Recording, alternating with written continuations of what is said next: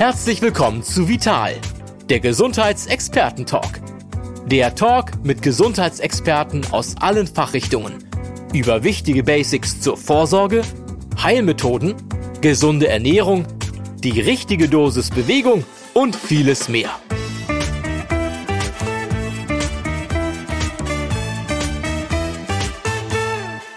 Es heißt ja, nur wer sich selbst liebt, kann auch Liebe geben. Seit ich die Bücher von Dr. Pablo Hagemeyer, dem, und jetzt zitiere ich, dem netten Narzissmus-Doc gelesen habe, bin ich mir da aber nicht mehr ganz so sicher. Da wird mir sogar ein bisschen mulmig, wenn ich den Spruch höre. Selbstliebe. Hm. Narzissten scheinen da ein bisschen über dosiert zu sein. Und damit hallo und herzlich willkommen. Mein Name ist Andrea Berning. Ich leite das Gesundheitsressort der Zeitschrift Vital. Und über genau dieses Thema, Narzissmus, möchte ich mit meinem heutigen Gast sprechen, der sich mit dem Titel seines ersten Buches auf sehr entwaffnende Art als Top-Experte vorstellt. Das heißt nämlich, gestatten, ich bin ein Arschloch. Dr. Pablo Hagemeyer, Facharzt für Psychiatrie und Psychotherapie. Ganz herzlich willkommen. Ich freue mich wirklich sehr auf unser Gespräch. Vielen Dank für die Einladung. Ja, ich auch. Und danke für die netten Worte, die schon die Trance induzieren, in der ja. wir jetzt gleich sein werden. Wir wollen mal sehen, was alles äh, passiert. Dr. Hagemeyer, was ist denn Narzissmus überhaupt? Also ist das eine charakterliche Facette, die in uns allen mehr oder weniger ausgeprägt steckt? Ähm, ja. Weil, wenn ich in Ihrem Buch gelesen habe, da habe ich also ganz viele äh, Freunde, Verwandte, äh, Chefs, ja. äh, Kollegen wiedererkannt, also in, in Teilen natürlich. Ne? Ja.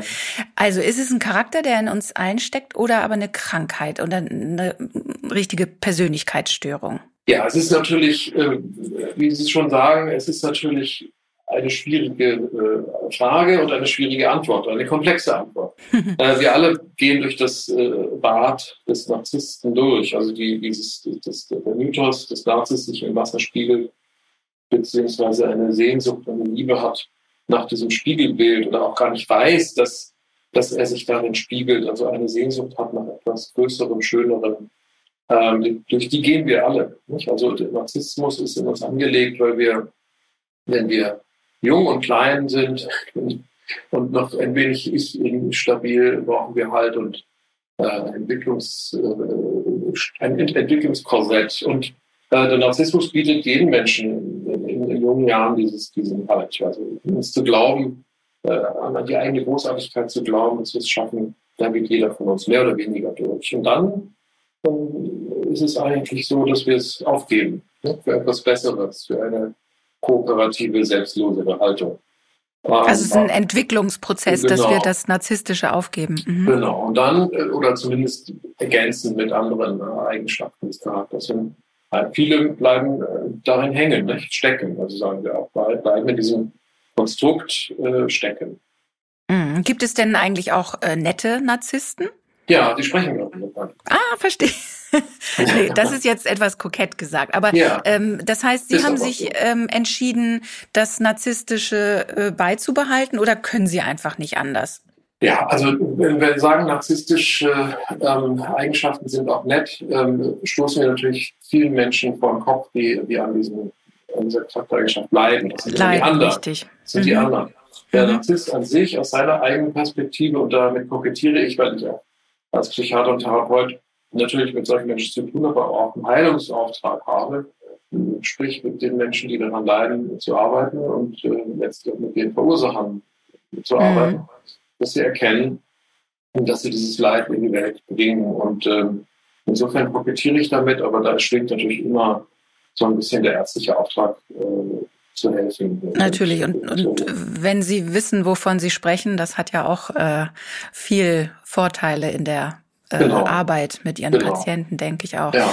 Aber und, ähm, mein Anteil ist halt da gering. Also ich habe da tatsächlich da, glaube ich, ganz, ganz normal noch im Rahmen dessen, obwohl ich damit kokettiere. Aber gut, die Frage, was normal ist und was nicht normal ist, ist ja nochmal wieder ein ganz anderes Thema. Da können wir nochmal drüber sprechen. Ähm, aber trotzdem müssen wir wollen ja auch tatsächlich über die ja. äh, schwierigen äh, Anteile äh, sprechen, die Narzissten in sich tragen oder besser gesagt, die es so schwer machen, mit einem äh, Narzissten in Kontakt zu sein. Ähm, da müssen wir aber vielleicht noch mal kurz die verschiedenen Stufen abgrenzen. Also mhm. Narzissmus, Selbstliebe, Egoismus, das sind alles Schlagworte, die natürlich auch, ähm, ja, die wir täglich äh, praktisch im Mund nehmen. Äh, wie kann man das abgrenzen? Den Narzissmus oder den Narzissten von dem Normal-Egoisten, von dem Egozentriker, mhm. dann gibt es ja äh, Psychopathen, die kriminell sind oder auch gefährlich größenwahnsinnig. Mhm. Wie, wie kann man da Grenzen zwischenziehen? Ja. Lassen die sich überhaupt? Ziehen? Ja, ich habe so eine kleine Daumenregel äh, dafür, das ist nämlich den Narzissmus-Index. Wenn also die Selbstbezogenheit äh, und die Fremdbeschädigung ähm, äh, erfasst werden darin, das bedeutet, die Selbstbezogenheit ist erst einmal dieses Thema Selbstliebe, ich bin der Größte, ich bin der Tollste, ich bin so hübsch, also diese mehr extrovertierten mhm. und auch grandiosen Facetten. Natürlich gibt es auch andere Facetten, ähm, dass man der Beste sein will und sich übermäßig engagiert und so. Das ist diese, diese starke Selbstbestimmung. Die ist an sich jetzt nicht besonders unangenehm. Also die ist vielleicht ein bisschen nervig, äh, mhm. weil es immer um eine Person geht. Ähm, der fremdbeschädigende Anteil in dem Narzissmusindex der ist dann aber entscheidend, ähm, um, um die Gefährlichkeit oder die tatsächlich grenzverletzende Eigenschaft dieser bezogener Menschen, die auch vielleicht keinen Sinn in einer Wahrnehmung haben oder es auch gezielt tun, weil es ihnen egal ist oder weil es, ihnen nutzt. Das ist ja die Fremdbeschädigung. Diese, wenn dieser Anteil sehr hoch ausgeprägt ist, ähm, also wenn wir psychopathisch, antisozial, ähm, ja, kriminell äh, uns verhalten, äh, dann sind wir natürlich schädigend für die anderen. Und wenn wir diese beiden Merkmale aneinander stellen und dann kann jeder so für sich mal gucken, wie dieser hoch sein eigener Narzissmusindex ist, das kann man so ein bisschen über eine Daumenregel anwenden. Und, ähm, also es geht im ja. Prinzip darum, ähm, wenn ich andere damit, wenn ich anderen damit schade, ja. ähm, kippt es langsam. Ne? Genau. Machen, machen Narzissten das denn absichtlich? Oder ähm, können sie nicht anders? Äh, das ist ja wie bei jedem Menschen, es ist so, so, ein, so ein Muster, das ist äh, verankert äh, in Automatismen, in, in erlernten und in genetisch angelegten Verhaltensweisen und auch Wahrnehmungsweisen und das passiert eigentlich automatisch. Ähm, deswegen schrieb ich auch das Buch, dass wir uns darüber bewusst werden, dass diese automatischen Mechanismen zu erkennen. Ähm, mhm. Diese reflexartigen, auch hyperallergischen Reaktionen, wenn wir beispielsweise jemanden kritisieren, der narzisstisch ist, der uns, uns schneller um die Ohren fliegen als jemand, der das toleriert. Ähm, also das sind sehr schnelle, automatisierte äh, Reaktionen. Und ähm, darüber sollten wir reden, dass wir also erkennen, wann äh, springt dieser Mechanismus an ähm, und wie ist die Person bereit, selbst Verantwortung darüber äh, dafür einzugehen, also zu übernehmen, dass, dass sie selbst kausal versteht, ich bin dafür verantwortlich, dass die Situation gerade schlecht mhm. wird. Das stelle ich mir einen ziemlich schweren Schritt vor, wenn Sie sagen, dass dem äh, Narzissten geht's ja gut. Der, der fühlt sich ja wohl in seinem genau. Leben wahrscheinlich. Ja, ne? ja, also wenn wir, die Eingangsfrage war ja auch, was ist Narzissmus? Wir müssen da wahrscheinlich drei Kategorien schaffen. Einmal die kleinste Kategorie ist die Persönlichkeitsstörung. Hm. Die sehen wir eher sehr, sehr selten. Ich verteile da auch sehr selten relativ oft die Diagnose des Narzissmus als, als narzisstische Persönlichkeitsstörung, ähm, weil die klinisch ähm, kaum sichtbar ist. Also es gibt einen subklinischen Typ Narzissmus, der normal ist quasi mhm. jeder so ein bisschen von uns hat, aber klinisch sichtbar und dass die Person selbst daran leidet. Das ist das mhm. Das gibt es kaum. Ne? Mhm. Das gibt's, genau. Und diese Personen leiden an sich selbst letztlich, weil sie scheitern im Leben, weil sie nicht erreichen, mhm. was sie sich vornehmen, weil die Ansprüche, die sie haben, über so überzogen sind und weil sie als Mensch so schwierig sind, dass andere von ihrer Seite emotional verkümmern oder mit hineingezogen werden in irgendwelche Abenteuer, äh, die nie ähm, erreichbar sind. Und äh, oft sind dann Begleiterkrankung dabei, Sucht, äh, Depressionen mhm. und so weiter. Und diese Personen, die es sehr selten gibt, trifft man dann tatsächlich eher im psychiatrischen stationären Setting, auch teilweise in der forensischen Psychiatrie, weil es dann Straftäter sind, äh, mhm. geworden sind, die dann in der Kombination mit anderen äh, Charaktereigenschaften wie Psychopathie und, und so äh, Straftäter geworden sind und da nicht erkennen, also tatsächlich da auch die Störung so massiv ist, dass sie nicht reflektieren können und dass sie selbst schuld sind, sondern es sind immer die anderen, die schuld mhm. sind. Und mhm. das ist da so ganz glasklar ähm, ersichtlich. Ähm, in der öffentlichen Debatte, da wo wir diesen subklinischen Narzissmus haben, wird das leider so ein bisschen, färbt das so ein bisschen ab, äh, was ich eigentlich so gut finde, dass man in, den sozialen Medien da so pauschal drüber fliegt. Ähm, da dieser subklinische Narzissmus, ähm, der auch in Kombination mit anderen Persönlichkeitseigenschaften natürlich auftritt, der ist meistens eher getrieben von einer Selbstbezogenheit, die, die den Schmerz, die anderen wehtut, die, die Grenzen verletzt. Und, und dann müssen wir noch unterscheiden, äh, macht das diese Person aus, eben aus einer Art Schutz, ne, aus einer Art Schutzverhalten, um sich selbst zu regulieren, oder macht das eine Person gezielt, absichtlich, um eben äh, Vorteile für sich zu erreichen. Und tatsächlich äh, ist es auch gar nicht so schlimm, äh, weil wir 60, 70 Prozent der Führungspersonen, die wir haben im Unternehmen und auch in anderen Behörden und in, in, in, in Sportvereinen und so weiter, mhm. haben eben diese narzisstischen Eigenschaften. Ne? Also das ist jetzt nicht unbedingt toxisch. Mhm. Ähm, so, dann haben wir noch einen Teil, das muss man noch mal sagen, eine moralische Kategorie Narzissmus. Ne? Also moralische mhm. Kategorie hat nichts mit der Krankheit und nichts mit der Diagnose und auch kaum was damit zu tun, ähm, wie wir wie wir Menschen kategorisieren, äh, also sprich differenzieren, sondern die moralische Kategorie des Narzissmus ist eigentlich der missbräuchliche Gebrauch dieses Begriffs als Stigma. Das wird ja mhm. heute ein bisschen jeder Ehemann Narzisst, wenn er keine, keine Lust hat, sich zu verhalten oder sich anders zu bewegen, anders als die Ehefrau es glaubt. Also ich will da, will da nicht so viel Blaming betreiben. Es gibt die, die Schäden durch narzisstisches Verhalten durchaus, aber wir müssen sehr aufpassen, auch zwei Jahre nach dem Erscheinen meines Buches, dass wir Narzissmus mhm. nicht als, als Schimpfwort benutzen. Das, deswegen habe ich auch das Buch mhm. statt ein Arschloch genannt, weil es geht nicht darum zu stigmatisieren, sondern es geht darum zu schauen, was ist denn das für ein Arsch. Ja, und, und wie auch damit umgehen dann wahrscheinlich. Genau. Ne?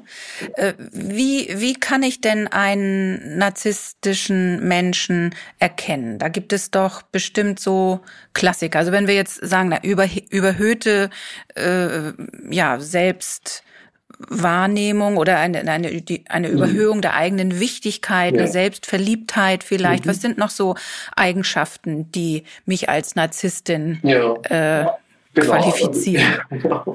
naja, das ist so ein bisschen, wie vorstellen, sind so, so, so energievoller junger Mensch, der das, was die Welt sagt, denkt und sich danach verhält. Also jemand, der, der ein gewisses Anspruchsdenken hat, also der kann auch die, die Kriterien des ICD-10 nehmen, also ein gewisses Anspruchsdenken hat, oder gewisse von seiner gewissen Wichtigkeit oder Besonderheit vor allem, also mhm. ausgeht, dass er einzigartig und besonders ist.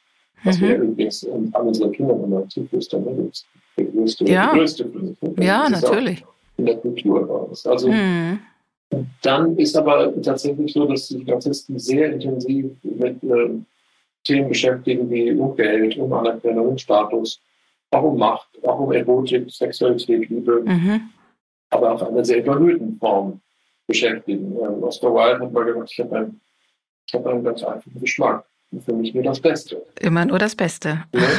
ja. Und die, ähm, diese Dinge sind da sehr überzogen. Das heißt, da wird mm. man äh, erkennen, sobald er den Raum betritt, wird er halt mit einem, äh, mit einem als Kellnerin kein Wortwechsel. Mm. Ähm, wird sie abfällig behandeln. Und das ist die Konsequenz daraus, dieses arrogante Verhalten. Mm. Mit anderen Menschen abwerten und sich selbst aufzuwerten. Das ist ja generell erstmal nicht so, ich sag mal, es ist zwar nicht die feine Art, aber eine gewisse Hochnäsigkeit oder Arroganz haben wir Menschen ja alle so ein bisschen, auch aus Angst vor den Fremden, vor den Unbekannten und so. Mm. Aber diese Personen machen das auf eine Art und Weise, dass es, dass es quasi so Art Fremdschämen auslöst. Ja, mhm. Wir merken emotional, dem fehlt irgendwie so eine Empathie. Das ist auch ein wichtiges mhm. Kriterium, hm, dass sie das können, äh, Empathie abschalten oder oder auch überhaupt nicht haben. Und das ist stark, geht's, ist die Grenze fließend zum Psychopathen beispielsweise oder mhm. zum Autisten, der Emotionen mhm. nicht lesen kann, die schwer ja. Oder auch zu einem depressiven Menschen, der, der einfach so in sich emotional dann erhaltet ist und taub ist oder leer ist, dass du dafür gar keine Energie mehr hast. Also da musst du auch immer aufpassen, dass wir das nicht mhm. verwechseln. Und, und so. Da gibt es ja noch mehr Kriterien für, für die Störung. Mhm. Also ich höre daraus, also dass, dass den Narzissten, was den antreibt, das ist im Prinzip äh, auch eine Angst vor der eigenen Bedeutungslosigkeit. Ja, genau. Äh, also, er, er, braucht Anerkennung ja. als als ja, Lebenselixier, sowas, Futter, ja. Genau. Mhm, Futter. Futter mhm. Energie, hm, das Hauptmotiv, das zentrale Motiv, wir sprechen der Theorie von Motiven für Sigmund Freud von Trieben gesprochen auch bezogen auf Sexualität, also sehr intensive Triebe, wie beispielsweise Hunger, ne? mhm. also Bedürfnis nach Sicherheit, Bedürfnis nach Nähe, verschiedene starke, mächtige menschliche Motive. Und ein zentrales, mächtiges Motiv des Narzissten ist, um sein Selbst, sein Ego zu stabilisieren zu regulieren, emotional, ist die Anerkennung. Also gar nicht mal so sehr die Wichtigkeit, die wir eher, bitte eher zum, zum, zum, zum ja, zur Hysterie oder zum histrionischen mhm. Typus gezählt, dass man sagt, äh, auch gibt es ja eine Kombination. Ich bin wichtig, äh, achte auf mich, sehe mich, nehme mich wahr. Das sind dann mehr so die Extrovertierten, die sagen, die laut werden, die so ein bisschen Schauspieler mhm. äh, Begabungen haben. Mhm. Aber die Narzissten gehen eher über die Anerkennung. Also die Selbstregulation erfolgt über die Anerkennung. Also die aber, aber die, die, die werden die Aner das wird ja nie genug sein wahrscheinlich, oder? Das ist Diese das Problem, genau. genau. Das, das, das, Selbstwert ist ja, ähm, wir sprechen auch von, dem, von der Spaltung des Selbstwerts oder mit einer Handlungsregulation. Auf der einen Seite will der das, das Selbst sich, sich stabilisieren, regulieren in dem es ganz viel Bestätigung und Anerkennung bekommt, weil es diese eben irgendwann nie bekam in der Kindheit oder in vielen Entwicklungen oder zu mhm. wenig bekam oder falsch. Und, und das ist das eine. Und weil es dem inneren eigenen Selbst so peinlich ist, wird es so dieses brüchige, fragile Selbst verstecken. Es wird es verbergen in einer Maskerade, in einem Gesamtkunstwerk des Tollen und Großartigen, um es dann äh, äh, zu füttern. Also wer, wer, man füttert es nicht, hm, dann, dann wird man bestraft. Also das ist also das, mhm. das Fatale leider, hm, aber auch die Chance. Also wir können mit Narzissten... Wenn man da mal ansetzen kann. Mhm. Mhm. Ähm, jetzt einmal noch ähm, Richtung Kindheit. Mhm. Das ist ja immer ein bisschen schwierig, wenn man, ich könnte mir jetzt denken, was ist denn da um Gottes Willen schiefgegangen, mhm. dass sich jemand zu so einem toxischen äh, Narzissten entwickelt hat. Ich habe auch gelesen, die Neigung dazu wird zu 70 Prozent vererbt. Das ist ja erschütternd. Ja, das ist ja richtig ja, viel. 70 Prozent ist eine Studie, die das sagt. Äh, man muss natürlich alle Studien nehmen und in den Topf werfen und mhm. gucken, auch wie sie gemacht sind. Äh, wahrscheinlich rangiert es so, dass der emotionale Stil 30 bis 50 Prozent beachtet. Mm, das ist ja auch schon auch viel. viel. Betrifft mm. alle Stile, alle äh, Charaktereigenschaften. Wir sprechen heute von, von diesen fünf äh, Qualitäten, die es da gibt, die ähm, beim Narzissmus natürlich auch ausgeprägt sind. Vor allen Dingen ist da äh, so dieses antagonistische Verhalten ein Hauptmerkmal oder auch äh, eine, eine gewisse ähm, antisoziale, also Dissozialität. Mm. Hm. das Hauptmerkmal ist. Und das wird insofern vererbt und auch vorgelebt. Vorgelebt, ja.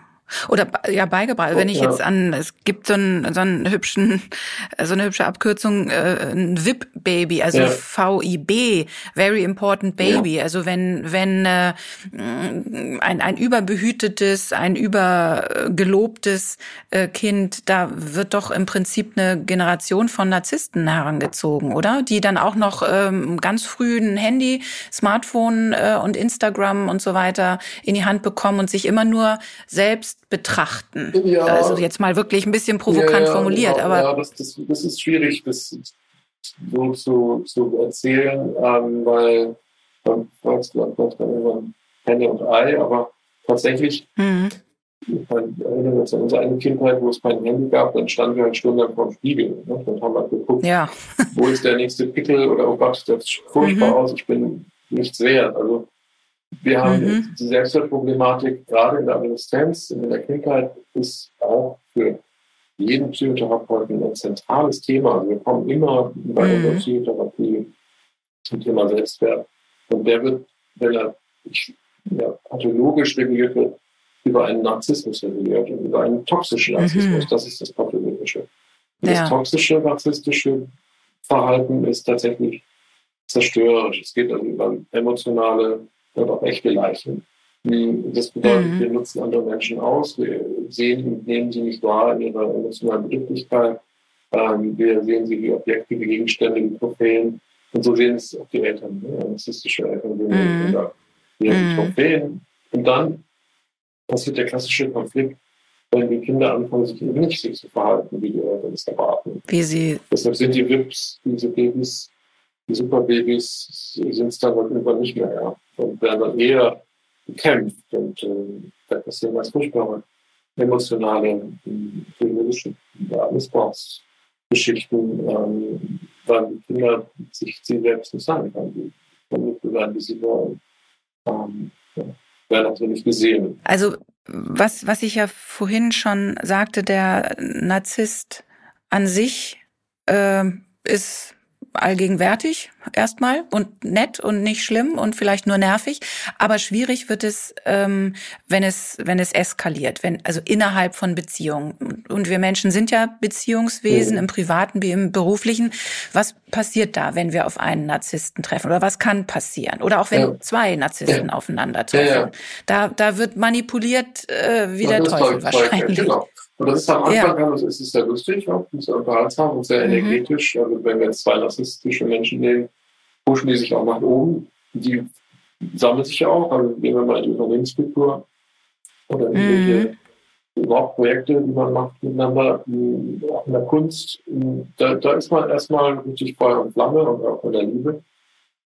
Und das App dann irgendwann, wenn irgendwie einer anfängt, sich übermäßig gekränkt zu fühlen, sich nicht äh, bestätigt und anerkannt zu sehen, wenn einer eine dominante oder auch feindselig dominante äh, Position einnimmt ähm, und dann bleibt den anderen auch nichts anderes übrig, als irgendwie in Unterwerfung zu gehen oder mhm. toleranter zu werden, äh, als eine Liebe ist.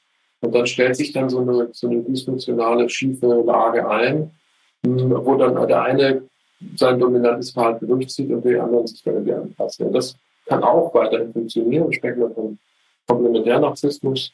Oder es entsprechen sich auch dann Opfer- und Täterstrukturen. Also der eine ja. ist wirklich dann an Drücker und macht und und die andere ist so tolerant und hat dann auch ihr Helfersyndrom, ne? also will retten und mhm. helfen und mhm. träumt von diesen ersten schönen Momenten und Tagen und Wochen und, und, und Jahren auf und träumt davon, ja. es wiederherzustellen. Oder was noch viel spannender ist, es kommt zu einer Reinszenierung, also dieses sogenannte Opfer in der Beziehung ähm, erinnert sich bewusst oder unbewusst an, an frühe Beziehungen, sei es zum Partner oder zur, zur Hastlosenmutter ah, oder so, und will wieder diese Person retten, analog mm. zu dem gescheiterten mm. Rettungsversuch der eigenen Eltern. Und, und das ist der Antrieb, das ist, äh, hält, hält die einander hält das aufrecht. Mhm.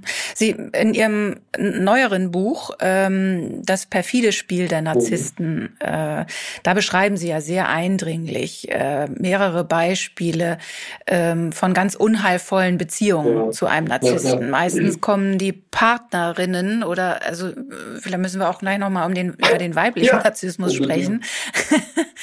ähm, also manipulieren Frauen anders Fang, fangen wir damit mal an. Ja, also generell manipulieren. Ich habe das Buch ja so begonnen, dass jeder manipuliert. Da würde mir Freund und, und Kollege Thorsten mhm. wahrscheinlich widersprechen und sagen, nee, Manipulation ist sehr gezielt und bewusst und auch geplant. Ich glaube, das ist auch unbewusst passiert und automatisiert. Ähm, und ja, die Manipulation, also die Hand anlegen, ne, kommt ja daher, dass wir, dass wir einen, einen Zweck, einen Nutzen daraus haben. Und auch vielleicht eine Furcht intern verteidigen mhm. und vermeiden wollen. Und so haben wir so eine Art Doppelgesichtigkeit, also eine Janusköpfigkeit, sage ich auch, oder Two-Face. Also wir haben ja. das eine freundliche, nette Erscheinen, auch das ist bereits schon zumindest beeinflussend, wenn man so will. Ne? Das mhm. ist noch nicht manipulativ sein, aber auch der nette Narzisst kann ein hochtoxischer sein. Ja. Äh, und, und dahinter, dahinter der Fassade ist dann das Monster. Und da, da kommt dann zutage das Regelsetzerverhalten und die hohe Straftendenz das heißt, mhm. ich setze Regeln in Beziehung und bestrafe dich, wenn du ein. Also das sind wirklich triviale Regeln, die entstehen. Ne? Also ich hatte jüngst jemand, das ist auch sehr lustig, weil ich sowas auch auf meiner eigenen Ehe kenne, äh, der suchte mhm. die Espresso-Untertasse und war dann irgendwie beschäftigt und die stand dann im Stapel der äh, Untertassen für das Tee-Service.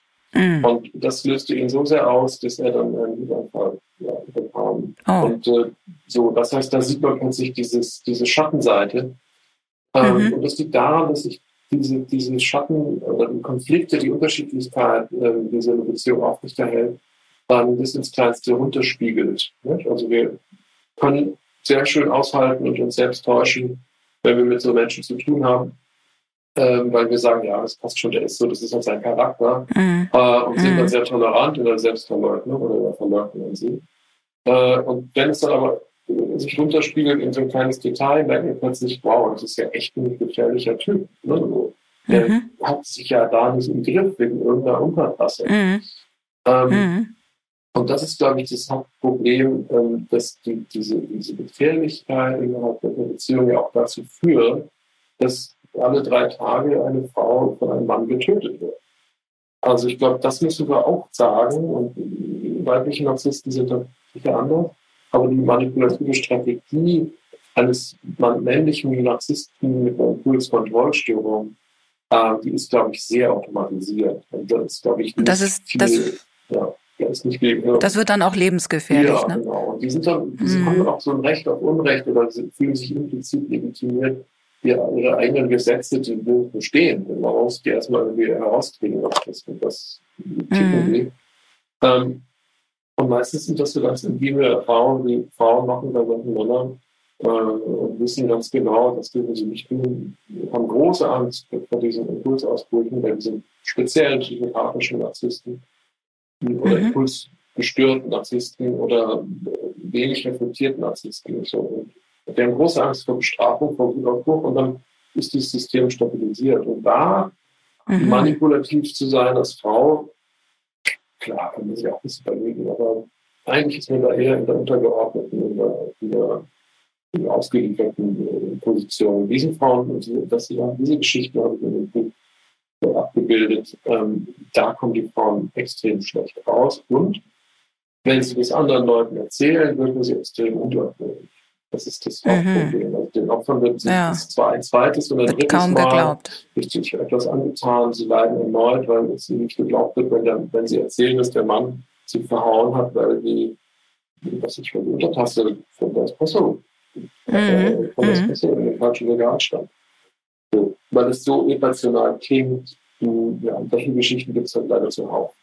Und, und, genau. Und da findet dann ja auch sowas wie so ein, so ein Paartanz statt. Ja, ja. Ne? Also Täter und Opfer, die, die gehen ja miteinander Schritte. Irgendwie. Ja, Man fragt sich dann auch, warum hältst du das so langsam lange aus? Warum bist du mit dem noch zusammen? Warum lässt du, warum tust du dir das an? Also ich glaube, das sind auch so. Die beste Erklärung, äh, die ich da habe, und das, das kannst du das würde ich jetzt nicht, weil die Frage ist, sind Frauen?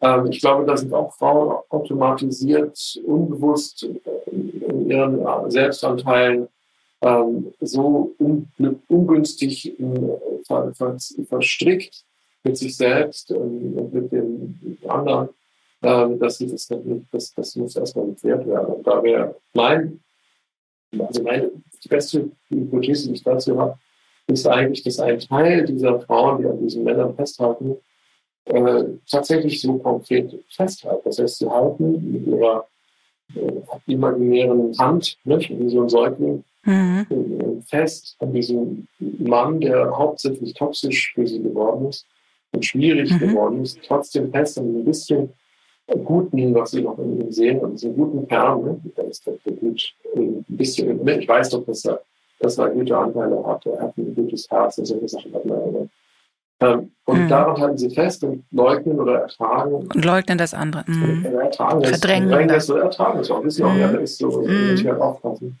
Ähm, weil eben Anteile bei ihnen selbst, bei diesen Frauen, durch vielleicht Traumaerfahrung oder durch Missbrauchserfahrung oder durch auch ähm, eine gewisse äh, Unreflektiertheit oder mhm. oder geringe Introspektion um, um, einen Anteil wirklich so eine Art Eigenleben entwickelt und hofft, dass sich die beiden kriegen. Ja? Also hofft auf Rettung, auf Hilfe, Hilfe. Und andere Anteile das zwar beobachten, aber machtlos sind. äh, und leugnen ähm, oder Angst haben, äh, sich da gegenzustellen. Ähm, und, und da müssen wir sehr viel mehr in der, in der Psychotherapie oder in der Beratung mhm. mhm. reden, welcher Anteil oder welche Anteile bei diesen Frauen sind so, haben so ein Eigenleben entwickelt, dass man, mhm. dass, dass sie das gar nicht im Griff haben. Und eigentlich normalerweise müsste man sagen, wenn man in eine Metaposition geht, wo sind hier die Opferanteile, wo sind hier die Täteranteile ja. und äh, willst du so ein Leben weiter führen oder, oder nicht. Und dann trifft bitte eine Entscheidung und stehe zu den Konsequenzen und äh, löse dich auch mit gewissen Opfern. Das ist ja auch leider sind die Frauen sehr verstrickt und müssen selber Dinge aufgeben, die sie lieb geworden haben, selbst wenn es die eigenen Kinder sind. Mhm. Und da muss man wirklich mhm. Sachen auch opfern, um wieder frei zu werden. Das, das, da tun es die Frauen eher schwer. Es gibt auch Männer, die, aber eher weniger. Ne? Mhm. Also das heißt, es gibt schon auch bestimmte Persönlichkeitsstrukturen, die da anfällig ja. sind. Also ne, dieses, ne, was Sie ja, eben genau. Also mehr so die Dependententypen mhm. oder Borderline mhm. oder auch natürlich co-narzisstisch mhm. oder vielleicht kleinere Narzissten oder, mhm. oder eben auch diese komplementären Narzissten. Und vor allen Dingen alle gemeinsam diese, sind diese Retter- und Helferfantasien. Mhm. Wenn ich Sie jetzt frage, ob man mit einem Narzissten zusammenleben kann, dann würde Ihre Frau ja vermutlich sagen, ja, aber.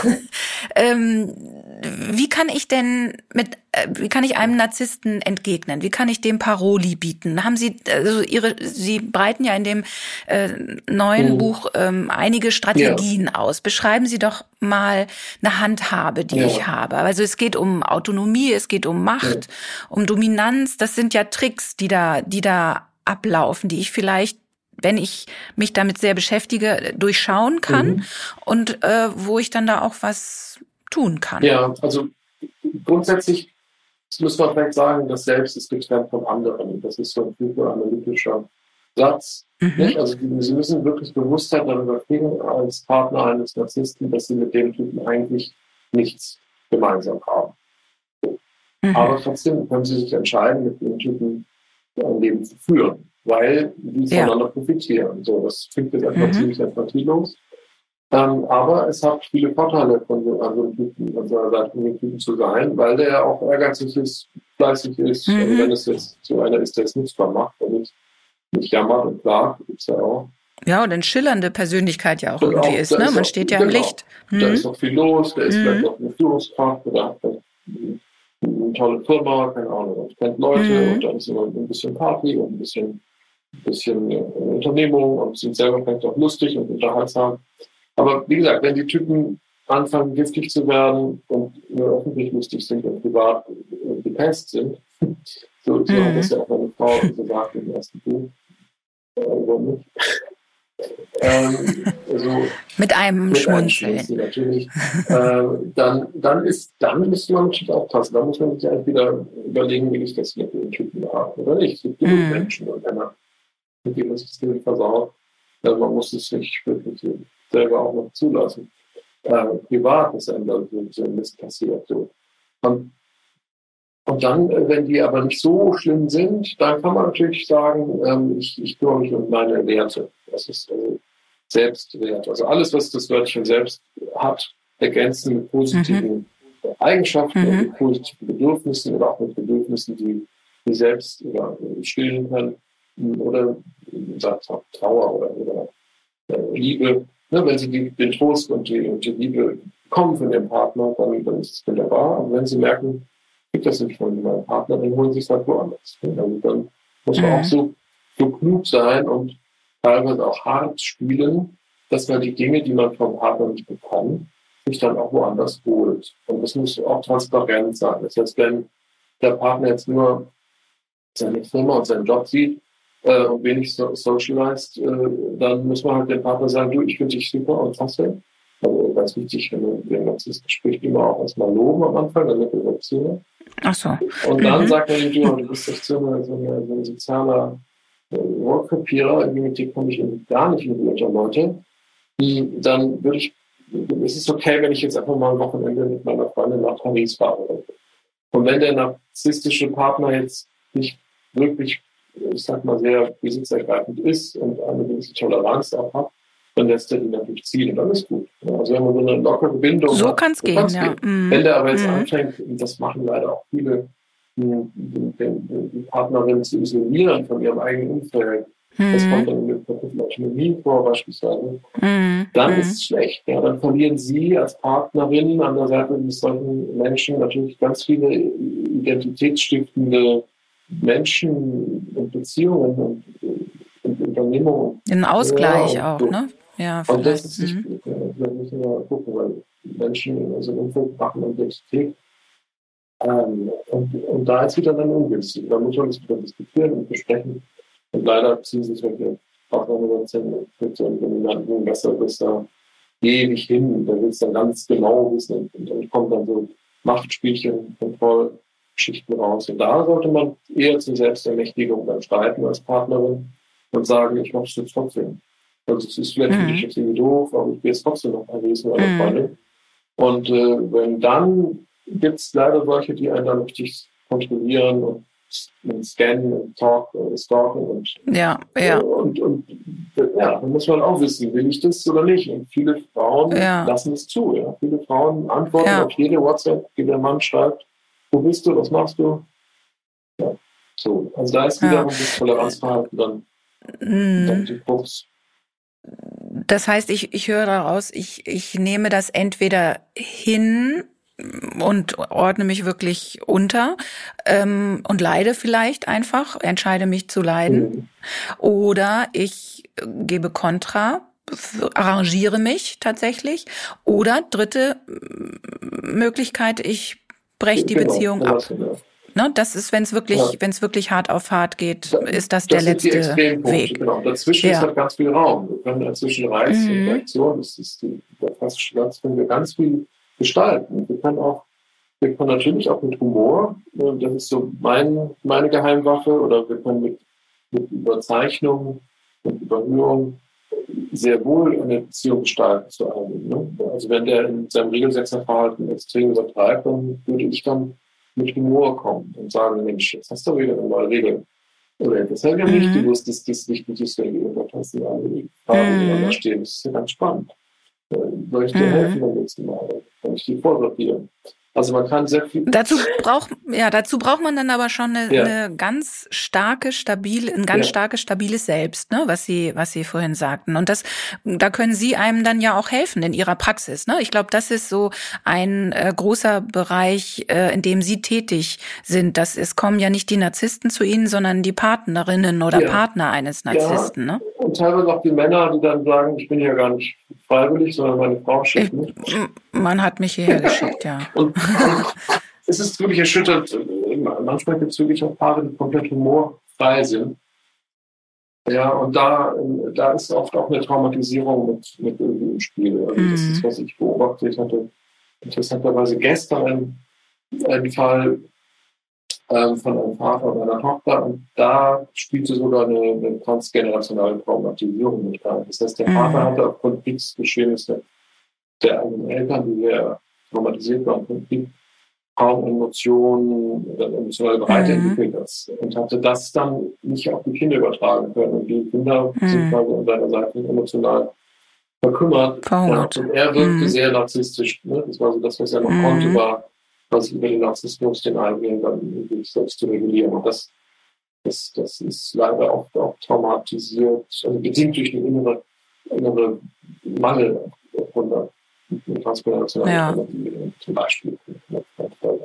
Also der, der größte Schritt ist im Prinzip äh, zu erkennen, dass da ein, ein Mangel irgendwo ist, dass da eine Kompensation stattfindet oder dass da irgendwie ein, ein Wunsch, äh, einem Wunsch nachgegangen äh, wird.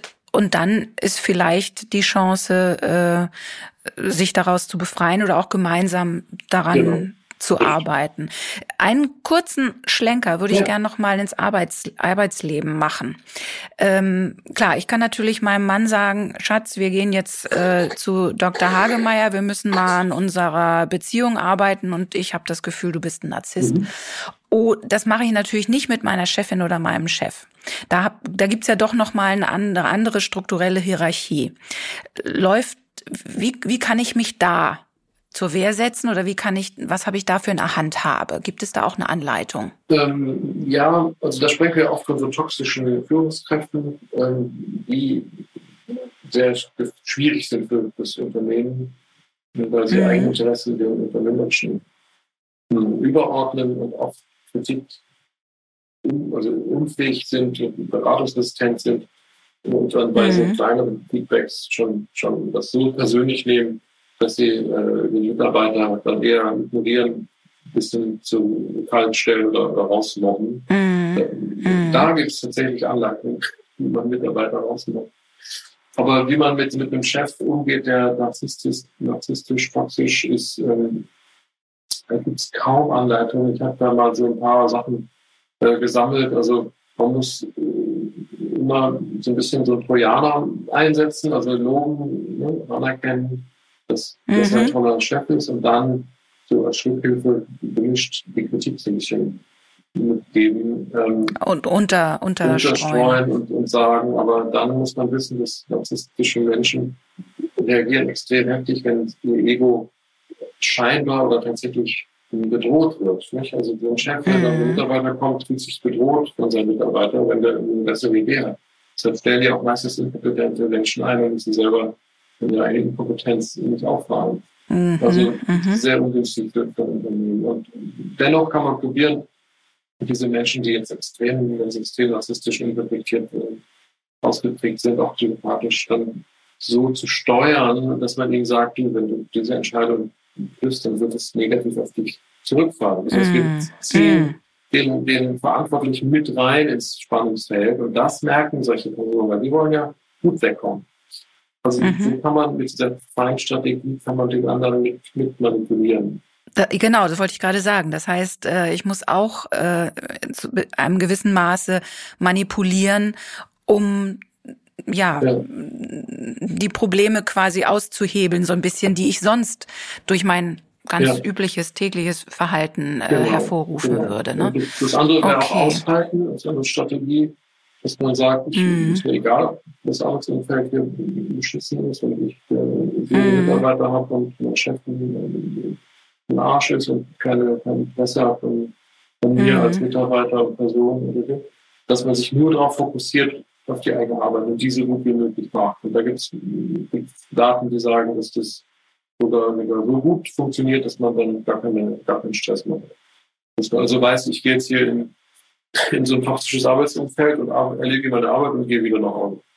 Also das ja. ist ja diese, diese Präsenz. Äh, genau, das, dieses sich, sich abgrenzen, was Sie auch ganz am Anfang sagten, ne, dass man einmal sich klar machen muss, äh, das ist der Mensch und ich bin ich. Das sind zwei verschiedene Dinge. Ja. Das ist schon mal äh, die halbe Miete, dass man, dass man das nicht zu sehr an sich heranlässt wahrscheinlich. Genau. Ne? Und denn, denn ändern, ändern kann man die nicht. Man kann ihn nur ein bisschen ja bisschen an der Leine führen, ja, wenn man es ja, schlau anstellt. Und mhm. wenn man gemobbt wird, vielleicht dazu noch, wie gesagt, Strategien, Menschen auszumobben dass man sich das halt mhm. so ein bisschen gefallen lässt, sage ich mal, ein bisschen mitspielt und aushält. Weil bis zur Kündigung, also rausgemobbt heißt ja, dass man selber kündigt.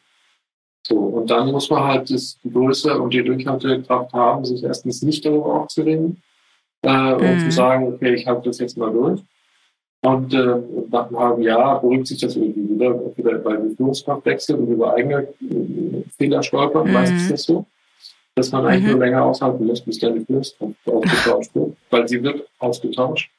Oder mhm. äh, wenn, das ist auch nicht ganz spannend, wenn man es schafft, die Abteilung geschlossen ähm, gegen den Chef ähm, zu mobilisieren, ne? das, das ist meistens mhm. nicht der Fall, dass dann auch tatsächlich die Macht dem Chef entzogen wird und ähm, das wirksam ist. Aber leider sind Unternehmensstrukturen oder in der Struktur heute immer noch so, dass es zwar immer mehr Coachings gibt und aber trotzdem immer mehr toxische Kultur entsteht, ähm, dass dann, weil die Teams eben spalten sind. Ja? Also weil die Teams miteinander äh, eben nicht kooperieren, sondern jeder so seinen Partner ja. sieht. Und da genau, jeder hat dann sein eigenes sein eigenes narzisstisches Narrativ hat, das er verfolgt und dadurch, dadurch ist es, erhält sich am Leben und ist schwer korrigierbar.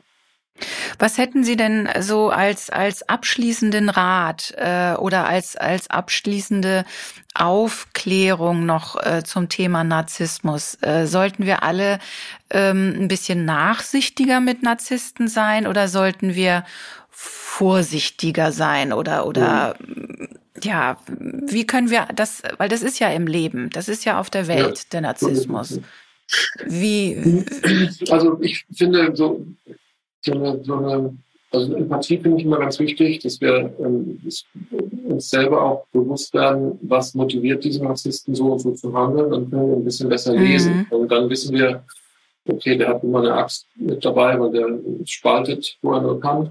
Also man muss mhm. die, die, Menschen besser lesen können und erkennen können, welche Risiken und Gefahren setzt man sich aus, wenn mit, diesen, mit dieser Person und welche Vorteile mit dieser Person zusammen äh, ist und im beruflichen.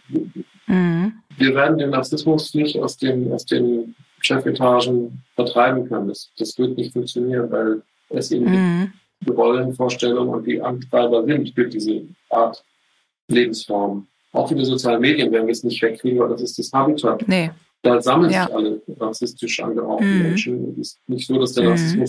zunimmt, ein bisschen vielleicht, aber die Migration ist, ist ein großes Ziel unserer Gesellschaft. Jeder so wie er will. Ähm, ähm, das ist das Problem. Aber ähm, wir sollten daher die Empathie nutzen und schauen, wie tickt der andere, was treibt ihn an und wie verhalte ich mich dazu und sich selbst quasi bestimmt dazu verhalten, also auch eine Selbstempathie entwickeln und sagen, was tut mir eigentlich mhm. gut, was will ich eigentlich mhm. wirklich ähm, und, und, muss ich das tun, was meine Eltern von mir wollen oder mein Vorgesetzter oder kann ich vielleicht kreativ, flexibel mich da anpassen. Also dieses Thema Empathie ist, glaube ich, die richtige Antwort. Empathie, das, das, was dem, dem man Narzissten fehlt, dass man das bei sich selbst ein bisschen mehr ja. noch stärkt und ja. äh, sich in den, in den, äh, ja, sich, sich seinen Selbstwert äh, nicht, nicht unterdrücken lässt oder nehmen lässt, lässt oder auch merkt. Nehmen lässt. Und dann, mm. dann kann mhm. man auch erkennen, Narzissmus macht auch Narkosen. Also die Narkose ist auch ein mm. Wortstandard Nachts von einer von, mhm. von dem dasselbe. Also wir betäuben mhm. uns selbst und wir müssen uns selbst auch, oder Narzissten betäuben uns, wir müssen erkennen, dass wir Betäubte sind. Ne? So, wir lassen mhm. uns verlocken, verzaubern, verführen, beschwichtigen, weil irgendjemanden das nutzt. Also da, da hilft eben auch die Empathie für einen selbst, die Selbstempathie und zu verstehen, wo sind eigentlich meine Werte, was ist eigentlich mir wichtig, ähm, um dann daraus hin ein Bedürfnis zu entwickeln und das dann selber befriedigt zu bekommen, anstatt es, ähm, anstatt es so ausgeliefert zu, äh, ja. zu sehen oder zu akzeptieren. Ich bin ja einfach macht und ohnmächtig, das, das ist ja traumatisierend. Mhm. Und, äh, und das ist eine Korrektur dieses Narzissmus, weil der Narzisst kann das halt nicht so oder will es nicht so, mhm. sich empathisch zu verhalten.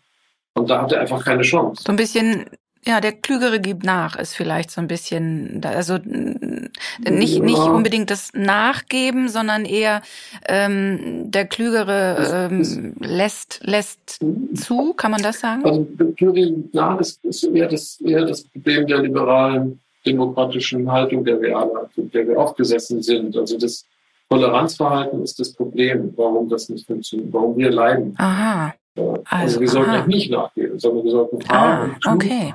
Gegen, gegensteuern. Genau. Aber wenn eine narzisstische mhm. Person in den Raum betritt und zehn andere Personen lassen sich von dem blenden, dann hat er natürlich gewonnen.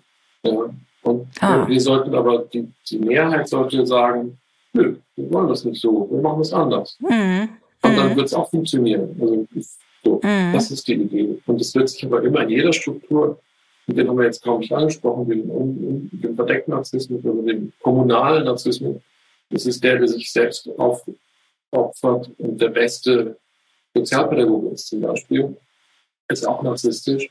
In jeder mhm. Struktur entstehen narzisstische hm, Personen, weil die Struktur selbst die hervorbringt. Und da müssen wir, müssen wir ähm, aufmerksam sein, dass, dass nicht, wenn, wenn Chaos, Unordnung, Angst, äh, Druck äh, in, in Gruppen bestehen, dass da sich nicht irgendwelche Führungspersönlichkeiten entwickeln, die schädlich sind. Das ist, das ist ganz wichtig. Mhm.